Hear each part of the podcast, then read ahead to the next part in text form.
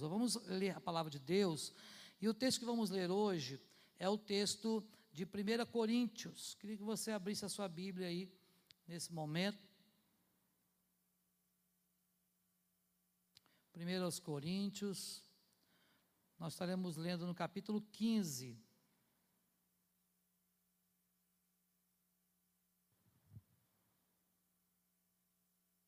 Primeiros Coríntios, capítulo 15. Os versículos são apenas dois, o versículo 57 e 58. Todos acharam? Amém?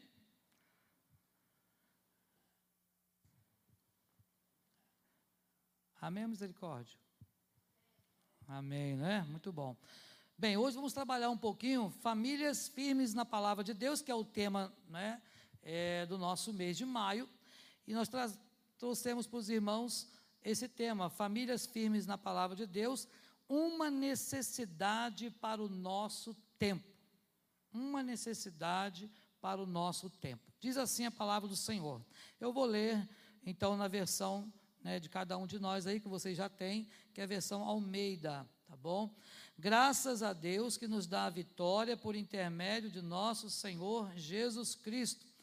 Portanto, meus amados irmãos, sede firmes, inabaláveis e sempre abundantes na obra do Senhor, sabendo que no Senhor o vosso trabalho não é em vão. Vamos ler juntos agora os dois versos?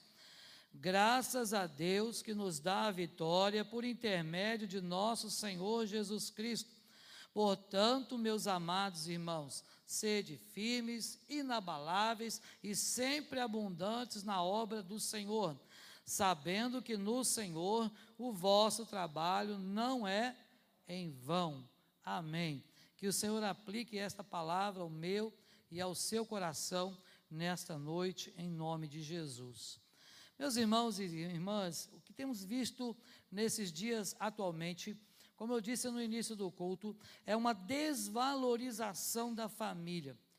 A família tem sido agredida o tempo todo, e não estou falando de agressões físicas, se bem que esse tipo também acontece e muito em muitas famílias, mas estou falando de uma agressão de formação, isto é, aquilo que Deus formou lá no Éden, a, a, aquilo que Deus idealizou, o plano de Deus para a família, desde lá do Éden, tem sido atacado e veementemente atacado pelo inimigo, porque na verdade o inimigo tem convicção de que se ele destruir a família, ele estará atingindo, não destruindo, a igreja porque jamais o inimigo destruirá a igreja, porque as portas do inferno não prevalecem contra a igreja, mas, de certa forma, quando as famílias ou famílias da igreja, elas são atacadas, ou quando o ideal de família projetado por Deus na eternidade e colocado lá no Éden, ele também é atacado, então as famílias sofrem consequentemente, a igreja, ela começa também a vivenciar crises, crises muitas vezes existenciais mesmo. Por quê? Porque as pessoas começam a achar que esses novos modelos familiares, ou esses novos modelos de constituição familiar, isso que seja normal, e essas coisas tentam entrar de maneira sorrateira dentro das nossas famílias e, consequentemente, da igreja. E isso acaba se tornando um normal não é? Ou um novo normal nas famílias atualmente. O fato, meus irmãos e irmãs, é que não é de hoje que as famílias são atacadas. Isso não acontece agora. Quero lembrar, por exemplo, certa feita quando Ló, ele estava lá naquela cidade de Sodoma e Gomorra, e lá apareceram anjos do Senhor. Vocês já leram isso na Bíblia? Quem já leu isso na Bíblia? Amém? Muito bem. Lá acontece que aqueles homens de Sodoma, diz a Bíblia, que os homens de Sodoma eram maus, não é? E quando aqueles anjos é, bonitos, formosos à vista, chegaram lá e ficaram hospedados na casa de Ló, os homens da cidade queriam arrombar a casa para possuir aqueles homens. Olha só, isso está nas Escrituras. Então não é de hoje que há é, essas questões aí que tentam deturpar a unidade da família, que tentam mostrar conceitos diferentes daquilo que Deus criou. A Bíblia diz lá na Gênesis que Deus criou, e homem e mulher os criou, macho e fêmea os criou. Porém, não é de hoje que estes modelos que Deus criou têm sido deturpados ao longo da história. Isso não é novo, está nas Escrituras.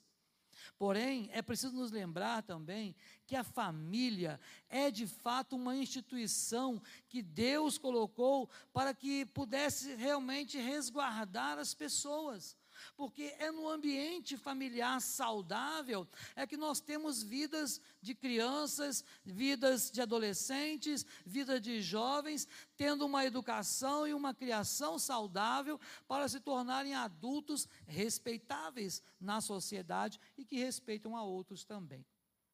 Mas o fato, irmãos e irmãs, é o que nós mais temos visto hoje, é justamente uma degradação desses valores éticos, morais e principalmente bíblicos, daquilo que Deus criou, daquilo que Deus idealizou como família cristã. O texto que nós lemos, um texto de Corinto, a igreja de Corinto, os irmãos não sei se já se lembram disso, devem lembrar-se, mas a igreja de Corinto era uma igreja dividida. Era uma igreja que estava rachada, fracionada. As pessoas lá daquela igreja, haviam ali alguns partidos religiosos naquela igreja. Um diziam que era de Paulo, outros de Apolo, outros de Cefas, outros de Cristo. E aí Paulo dá uma dura naquele povo, dizendo assim: olha, por acaso está Cristo dividido? Por acaso o Senhor Jesus criou essas divisões todas que eu estou vendo, ou que eu tenho notícia que está acontecendo na igreja de Corinto? A igreja de Corinto era uma igreja, além de dividida, era uma igreja que tinha imoralidade. Você pode imaginar? Imoralidade. Pois bem, o apóstolo Paulo diz também que havia imoralidade lá naquele lugar, naquelas igrejas, porque aquela igreja havia quem ousasse possuir a mulher do próprio pai. Está escrito na Escritura, você pode ler Coríntios, você vai ver isso. Então a imoralidade fazia parte de um contexto já da igreja de Corinto, e o apóstolo Paulo escreve estas cartas, duas cartas a esta igreja, justamente para condenar estas questões e também para colocar para eles que o verdadeiro é, modelo bíblico e do Senhor para a igreja e para a família é aquele constituído de pai, de mãe, de filhos, aquele modelo tradicional que nós chamamos, mas um modelo que foi criado lá é, no Éden e idealizado bem antes, na eternidade, no coração do nosso Deus que é eterno. Então, quando pensamos nestas cartas de Paulo, nós precisamos pensar no fato de que as pessoas estavam vivendo como elas queriam viver, assim como nos dias de hoje. As pessoas vivem como se Deus não existisse mais, ou como se Deus fosse apenas mais um em que você deve adorar. Na verdade, meus irmãos e irmãs, nós, como igreja do Senhor Jesus, precisamos nos posicionar. E como família cristã, nós precisamos observar a necessidade de termos famílias firmadas na palavra de Deus. Lemos o texto no início aqui e você leu comigo que você iria realmente servir e obedecer somente a Deus e a Sua palavra. E quando nós deixamos de fazer isso, nós estamos levando então para a nossa família maldição. Porque se eu deixo de cumprir as promessas que eu fiz para o meu Deus, então eu não estou abençoando a minha família, pelo contrário. E, infelizmente, meus irmãos e irmãs, vocês vão lembrar também de que por muito tempo já, já não há, em, na maioria das famílias, o famoso culto doméstico. É? Antigamente, isso era muito praticado nos lares cristãos, onde as famílias se reuniam em torno da mesa, ou na sala, ou em algum local. Na minha época de criança, era no quarto dos meus pais, e nós íamos para lá, para a cama, eu e meus três irmãos, e nós ali nos reuníamos para orar, para cantar louvores. Era os salmos e hinos, aqueles salmos e hinos, aquele inário grosso assim, 636 hinos naquela época tinha o nosso inário. E nós íamos para lá e meu pai ensinava a gente a cantar aqueles hinos né, do inário e cantávamos três, quatro, quantos, enquanto o sono não batesse, não é? e líamos a palavra de Deus e nós orávamos. E isso fez com que nós pudéssemos aprender o caminho. Quando a Bíblia diz ensina o menino ou a criança no caminho, é ensinar fazendo, é ensinar vivendo, não é ensinar apenas falando. Porque é muito fácil dizer assim: olha, faça o que eu estou mandando, menino, mas não faça o que eu faço. Então, meus irmãos e irmãs, nós vemos que hoje essas coisas não têm tido mais lugar nas nossas famílias. É claro que precisamos entender, de certa forma, a correria do dia a dia. Vivemos em um mundo globalizado, é um mundo que as pessoas já não têm mais muito tempo. Tempo é algo que, se nós pudéssemos comprar, compraríamos né, por atacado. Tantas pessoas dizendo assim, eu gostaria que nós tivéssemos 36 horas por dia e não somente 24, porque não estou dando conta de fazer as minhas atividades. É assim muitas vezes com a gente, né? Você acorda cedo, começa a fazer as atividades normais suas e quando você vê, a hora já passou e você não conseguiu fazer quase nada. Mas o tempo, irmãos e irmãs, foi determinado por Deus e a Bíblia garante que há tempo para todo propósito, debaixo do céu e da terra. Então nós precisamos é aprender a organizar isso para que nossas famílias estejam realmente firmadas na palavra de Deus, porque famílias firmadas ou firmes na palavra de Deus é de fato ou são de fato uma necessidade para o nosso tempo. Temos visto muitas famílias que já não têm a Bíblia, que já não leem a Bíblia, que já não praticam a Bíblia, e quando a, a, família cristã deixa de seguir a nossa única regra infalível de fé e de conduta cristã, então esta família está fadada ao fracasso, ao insucesso. Meus irmãos e irmãs, por isso vamos, é tão importante esse tema. Nós vamos discutir esse tema durante o mês de maio, né, pelo menos de maneira bem exaustiva, na EBD, nos cultos à noite, nas nossas reuniões. Vamos discutir esse tema, famílias firmes na palavra de Deus. Uma necessidade para o nosso tempo. A primeira coisa que eu gostaria de lembrar a vocês é que famílias firmes na palavra de Deus, sendo realmente uma necessidade, é uma necessidade de famílias que busquem ao Senhor de todo o coração. Precisamos ter famílias crentes que busquem ao Senhor de todo o coração. A palavra de Deus diz isso, né? Buscar o Senhor de todo o teu coração, de toda a tua alma, com todo o teu entendimento e com toda a tua força. É buscar ao Senhor o tempo todo. A palavra de Deus diz: buscar o Senhor enquanto você pode achar, invocar o Senhor enquanto Ele está perto, não é invocar a presença, porque Deus já está presente, mas é invocar a atuação do Espírito Santo de Deus na vida da nossa família. Quantas vezes, meus irmãos e irmãs, as famílias passam por lutas, dificuldades, adversidades, mas querem resolver sem Deus. E aí Jesus disse que sem Ele, nada. Sem mim, nada podeis fazer. João 15, 5. Sem mim, nada. Então o Senhor nos garante que a família e que eu, de maneira individual, eu dependo da graça de Deus, eu preciso do Senhor. A sua família precisa de Deus, por isso é importante que a sua família, que você busque ao Senhor de todo o coração. Não simplesmente você fazer aquela oração na hora do almoço, das refeições ou do café da manhã, aquela oração que você às vezes faz ao deitar, que você não sabe se terminou de manhã. Não é verdade? Quantas vezes a gente começa a orar, aí é meditação, não é? Porque você acha que vai meditar na palavra, você, cara, ah, hoje eu vou orar deitado. E aí você começa aquela oração e não sabe se terminou, você acorda assustado de manhã e continua a oração porque você não lembra se terminou a oração. Às vezes a gente está cansado, né? Pode acontecer isso. Mas eu quero lembrar você que é preciso que a família ela esteja junto na busca ao Senhor. É junto na busca ao Senhor. Ah, tem uma enfermidade em alguém da família, busquem juntos ao Senhor. Ah, o problema financeiro bateu a porta, busquem juntos ao Senhor. Ah, é o desemprego que bateu a porta, vamos reunir aqui e vamos clamar ao Senhor. Mas infelizmente, irmãos, nós precisamos também fazer lembrar que divididos caímos. A Bíblia diz que uma casa não pode se levantar contra ela mesma, senão ela vai ruir. Então é importante que nós entendamos que a busca ao Senhor de todo o coração faz parte de algo importante, de uma necessidade da família cristã nos dias atuais. Onde a mídia, a televisão, a internet e tantos outros veículos de comunicação tentam a todo momento deturpar aquilo que Deus colocou tão importante para nós, que é a nossa família. Então é muito importante que nós busquemos ao Senhor. Mas também nós precisamos de famílias nesse tempo que sejam fiéis ao Senhor.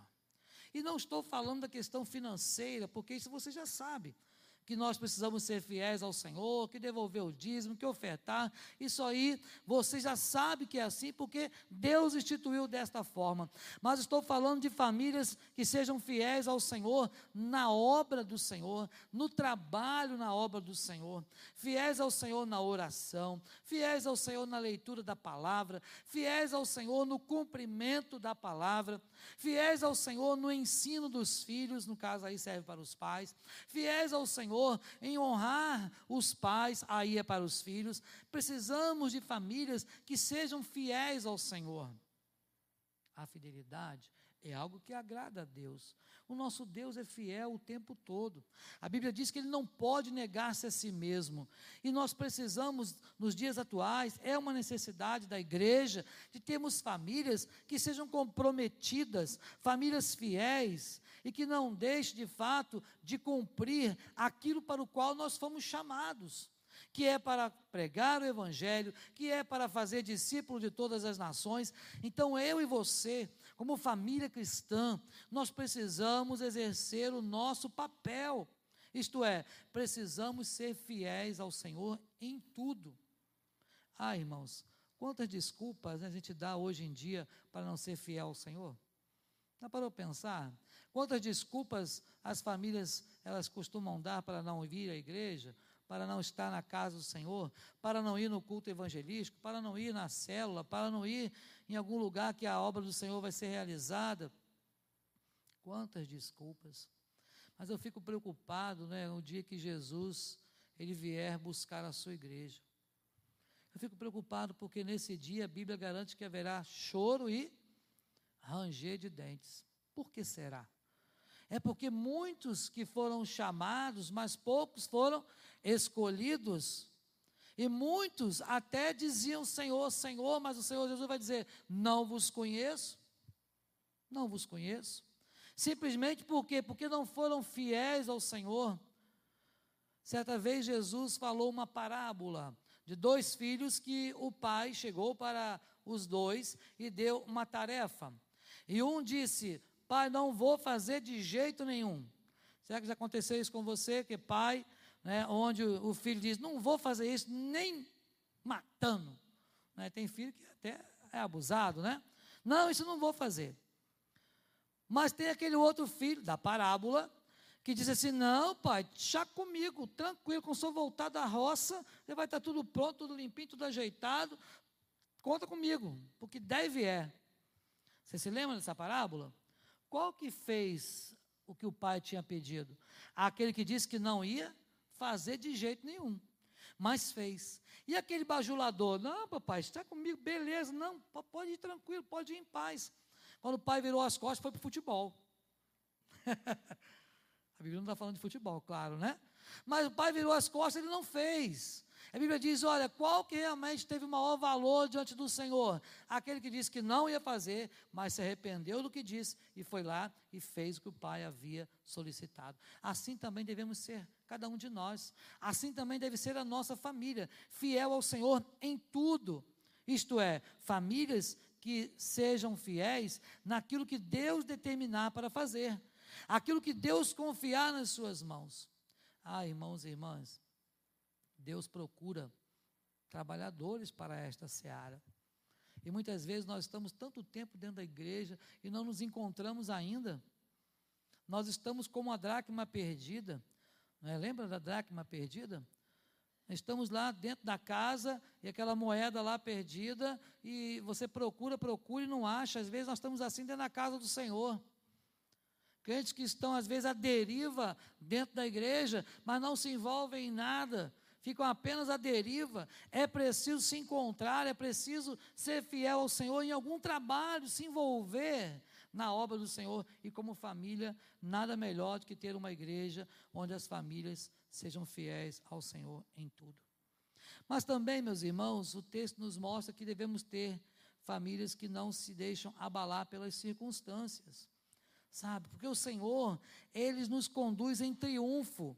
Observe que o texto que nós lemos diz: Meus amados irmãos, sede firmes, isto é, famílias firmes, fiéis ao Senhor, mas também inabaláveis, que não se deixam abalar pelas circunstâncias terrenas, temporais, passageiras.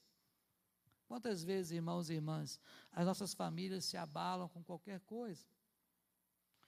Pequeno problema já tira a família da igreja. Uma pequenina coisa é motivo de briga, é motivo de discórdia, desentendimento. Quantas famílias hoje há tanta discórdia, tanta falta de amor. Mas é claro, não é de hoje que a Bíblia já fala sobre isso, que nos últimos dias se levantarão filhos contra pais, pais contra filhos, irmãos contra irmãos. Isso a gente tem visto já há muito tempo. Mas nós, como famílias cristãs, precisamos levantar a bandeira do Evangelho e falar: isso não pode acontecer dentro da nossa família. Precisamos permanecer firmados na palavra de Deus. Observe, meus irmãos, que o texto que nós lemos no início do culto lá de Josué, Josué ele fala para aquele povo: Olha, eu e a minha casa vamos servir ao Senhor e vocês. E o povo resolve: Não, nós vamos também servir a Yahvé. Nós vamos servir ao Senhor, sim, com as nossas famílias. Ah, irmãos, eu me lembro lá do texto de Esdras, quando Esdras também, o povo, ele foi é, colocado diante de Deus e o povo estava fazendo coisas erradas, e o povo disse para Esdras: Olha, nós vamos servir ao Senhor, nós vamos despedir as mulheres estrangeiras e nós vamos servir ao Senhor. Irmãos e irmãs, é preciso famílias que não se deixam abalar com as circunstâncias. Eu sei que as lutas muitas vezes são grandes e elas são barreiras, é? são muitas vezes duras, mas nós precisamos nos manter firmados na palavra, firmados na rocha que é Jesus. Sabe, uma família bem firmada na rocha que é Cristo, ela não se abala. Certa vez Jesus falou também sobre isso, sobre aquele construtor que ele construiu a sua casa sobre a areia. E aí, quando veio o vento, quando soprou o vento, quando veio a tempestade, aquela casa ruiu, porque não tinha base, não tinha alicerce, estava sob a areia. Mas Jesus disse que também uma outra casa foi construída sobre a rocha, com alicerces firmes. E aí o vento bateu, mas não abalou aquela estrutura, não derrubou aquela casa. Ah, meus irmãos, nós precisamos pensar. Que tipo de casa nós temos construído? Que tipo de família nós temos construído? Eu sei que hoje em dia há muitas famílias onde é, alguns dos componentes familiares não servem ao Senhor, não buscam a Deus, não professaram a fé em Jesus, e isto é um complicador para as muitas famílias. A gente entende totalmente isso. Mas também entendemos que missões começam dentro da nossa família. Amém? Missões começam dentro de casa. Você pregar o evangelho para o seu esposo, para sua esposa, você demonstrar Jesus para os seus filhos, para sua mãe, para o seu pai. Missões também começam dentro da nossa casa. Missões começam com os nossos familiares também ao redor. Missões começam com os nossos vizinhos. Às vezes achamos que vamos pregar o evangelho, ah, é só para missionário que vai lá para a África. Não. Você pode pregar o evangelho num hospital, não é? Como irmão Carlos, você pode pregar o evangelho para alguém que passa na sua casa, para um vendedor que bate a sua porta. O importante, meus irmãos, é termos famílias que não se deixam abalar pelas circunstâncias, mas que de fato estejam firmadas em Cristo, Por quê? Porque nós precisamos estar de fato inabaláveis. Mas, pastor, como é que eu posso ter uma família inabalável? Só tem um jeito: é você firmar sua família nos pés de Cristo. Isto é, palavra e oração. Busque a Deus pela sua família. Dobre os seus joelhos para clamar ao Senhor. Quantos testemunhos você já deve ter escutado de mães ou pais que nas madrugadas acordam, vão lá no quarto dos seus filhos e impõem as mãos e abençoam os seus filhos e pedem a graça de Deus sobre a vida deles. Quantas vezes, talvez, se eu fosse pedir para levantar a mão, vocês mesmos já devem ter feito isso muitas vezes aqui presente. Mas o fato, irmãos e irmãs, que é desta forma que nós podemos sim ter famílias firmes na palavra. Muitas vezes vemos famílias divididas, famílias inconstantes, porque simplesmente não temos buscado a Deus. Precisamos realmente ter famílias, é uma necessidade, famílias que não se deixam abalar por nada. Mil cairão ao teu lado, dez mil à tua direita, mas você não será atingido. Por que será? Porque você vai estar debaixo do esconderijo do Altíssimo. Famílias debaixo do esconderijo do Altíssimo não se abalam. Sabe, não se abalam. Pode vir a tempestade, mas ela permanecerá firme, porque está firmada em Cristo Jesus. Mas também é uma necessidade hoje que tenhamos famílias que se dediquem ao reino de Deus. Observe que o texto que nós lemos, versículo 58, diz que nós temos que ter sempre abundantes na obra do Senhor. O que seria ser abundante na obra do Senhor? Famílias que de fato trabalham, se empenham por trabalhar, se dedicam na obra do Senhor, na obra que Deus deixou para que eu e você possamos levar adiante. Observe que, fazendo assim, vamos entender que esta obra que eu e você podemos realizar, ela não é em vão. Mas não é em vão, não porque você está fazendo direitinho, não é em vão porque é o Senhor quem abençoa, não é em vão porque é o Senhor quem dá a recompensa. E muitas vezes, meus irmãos, nós achamos que é, vamos ter recompensas terrenas. Ah, eu vou fazer isso aqui que eu vou ter recompensa. Ah, eu vou ser visto, vou ser notado. Ah, eu quero fazer parte do ministério de louvor, porque esse está lá na frente todo domingo. Não há necessidade disso. O que Deus de, deseja de cada um de nós são famílias que se dedicam dia a dia. É na oração, é na busca, é no cuidado. Se precisar carregar alguma coisa, levar uma água para alguém, entregar uma cesta básica, visitar um orfanato, coisas que são obras que o Senhor colocou para a nossa vida. E é o que eu tenho percebido, irmãos e irmãs, aqui nesse tempo, a igreja tem se esquivado desta obra. Tem se esquivado dessa obra. Sabe, muitas igrejas não têm olhado mais para aqueles necessitados. E saiba que nós temos necessitados o tempo todo ao nosso lado. É bem verdade que se você for ajudar todo mundo que você encontra na rua, daqui a pouco você está pedindo também, né? Cada semáforo que você passa, tem alguém lá batendo, vendendo alguma coisa, batendo no seu carro, ou pedindo alguma coisa, e você não vai poder resolver o problema de todos. Mas é preciso que você ensine na sua família que verdadeiramente precisamos nos dedicar ao reino de Deus. Isso quer dizer o quê? Priorizar o reino de Deus. Quando Jesus disse: Buscai, pois, em primeiro lugar o seu reino, a sua justiça, ele está dizendo assim: se você fizer isso, não vai ter necessidade de nada, porque o Senhor vai acrescentar tudo o que você precisa. O Senhor vai dar para você todas as coisas que você tem necessidade. Mas o problema, meus irmãos e irmãs, é que tudo na nossa vida tem prioridade, menos o reino de Deus. Tudo na nossa vida é prioritário, é urgente, é uma necessidade, mas nem sempre é o reino de Deus. Então eu queria te encorajar nesta noite a que realmente o reino de Deus, não estou falando de igreja simplesmente, mas amplie isso no seu coração, na sua mente. Não é apenas algo local ou localizado dentro de um templo, não é isso. Você não vai morar dentro do templo para poder buscar o reino de Deus por prioridade, não. Mas você vai dedicar a sua vida a serviço do reino. Então, se você está lá no seu trabalho, você está a serviço do reino. O que você pode fazer lá no seu trabalho a serviço do reino?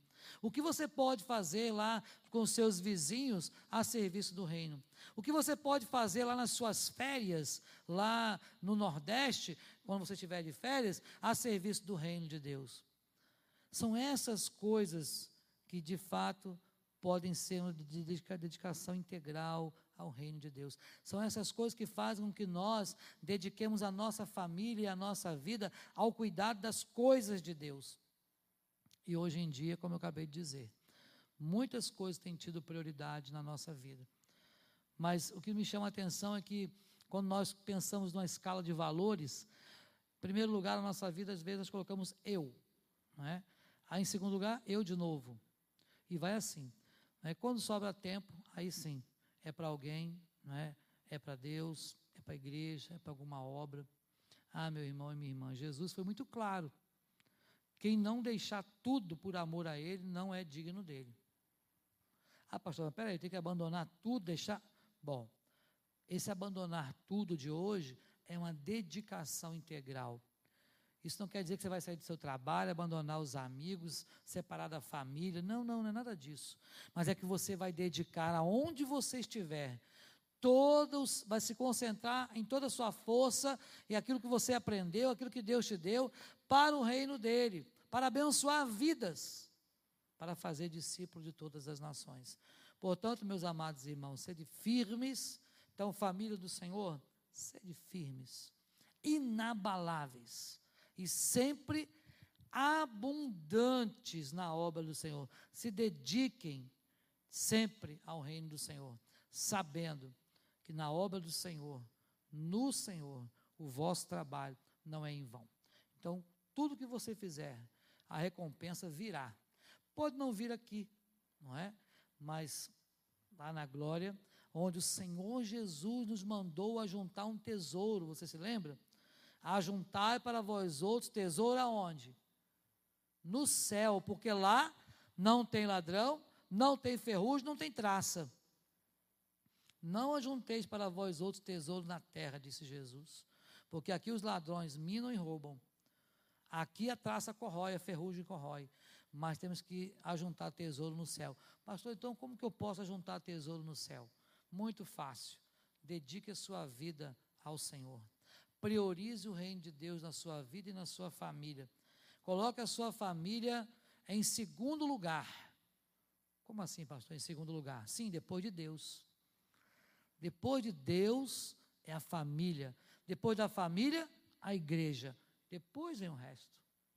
Se você colocar uma ordem assim na sua vida, você vai ver o quanto Deus irá te abençoar. Mas para isso, é preciso famílias firmes na palavra. Então, meu irmão, minha irmã, se está faltando palavra de Deus lá na sua família, é tempo de você agora falar: Senhor, me dá graça para que eu possa implantar de novo lá o culto doméstico, ou mesmo que não seja junto um com o outro, porque o horário não dá, não bate, mas que você possa, todos os membros da família, serem ensinados a ter um momento devocional, a um momento de busca ao Senhor porque buscar o Senhor enquanto você pode achar, invocar o seu nome enquanto ele está perto, porque haverá um tempo em que a gente vai tentar invocar o Senhor e ele não estará mais perto. E neste tempo, disse Jesus, haverá muito choro e ranger de dente. Então, que você nesta noite possa pensar: como está a sua família? Será que a sua família está firmada na palavra? Será que a minha família está firmada na palavra? Essa é uma pergunta que nós precisamos fazer para nós mesmos. E aqueles que estão firmados, ajude aqueles que não estão. E se você vê que a sua família não está firmada na rocha, não está firmada na palavra, peça ajuda. Peça ajuda. Peça ajuda de alguém mais experiente, peça ajuda do pastor, peça ajuda a um presbítero, a uma família idônea que você saiba que está com a vida firmada na palavra, para que você possa ter alguém com quem compartilhar. E assim a sua família será edificada na rocha que é Jesus. Amém? Que Deus abençoe, meus irmãos, a sua vida nesta noite, a sua família. Eu quero orar pela sua família nesta noite. Como eu disse, né? A partir da semana que vem, começamos aí esse tempo dos trabalhos né, do mês do lar. Eu queria que você convidasse alguém para vir à igreja. Convide uma família amiga sua, convide uma família conhecida, uns vizinhos. Aí você pode fazer o seguinte: pense em alguém e ora primeiro antes de convidar. Pense em alguém que você gostaria de convidar e ora. Senhor, eu vou convidar lá a, Joaquina, Senhor, me ajuda aí que para que ela possa vir, toca no coração dela, da sua família e traga ela para casa do Senhor. Mas aí você não é só, vamos lá, vai ser muito bom, não. Aqui, ó, você gostaria de ir lá na minha igreja? Olha, vai ser um trabalho da família, assim, assim, assim. Olha, que hora que eu posso passar na sua casa para te pegar? Para a gente ir junto. Aí a pessoa, né, vai ficar naquela coisa, pô, vai passar aqui, é melhor ainda, né? Então, convide pessoas para estarem aqui, para poder buscar o Senhor juntos no mês do lar e vamos sim abençoar outras famílias em nome de Jesus.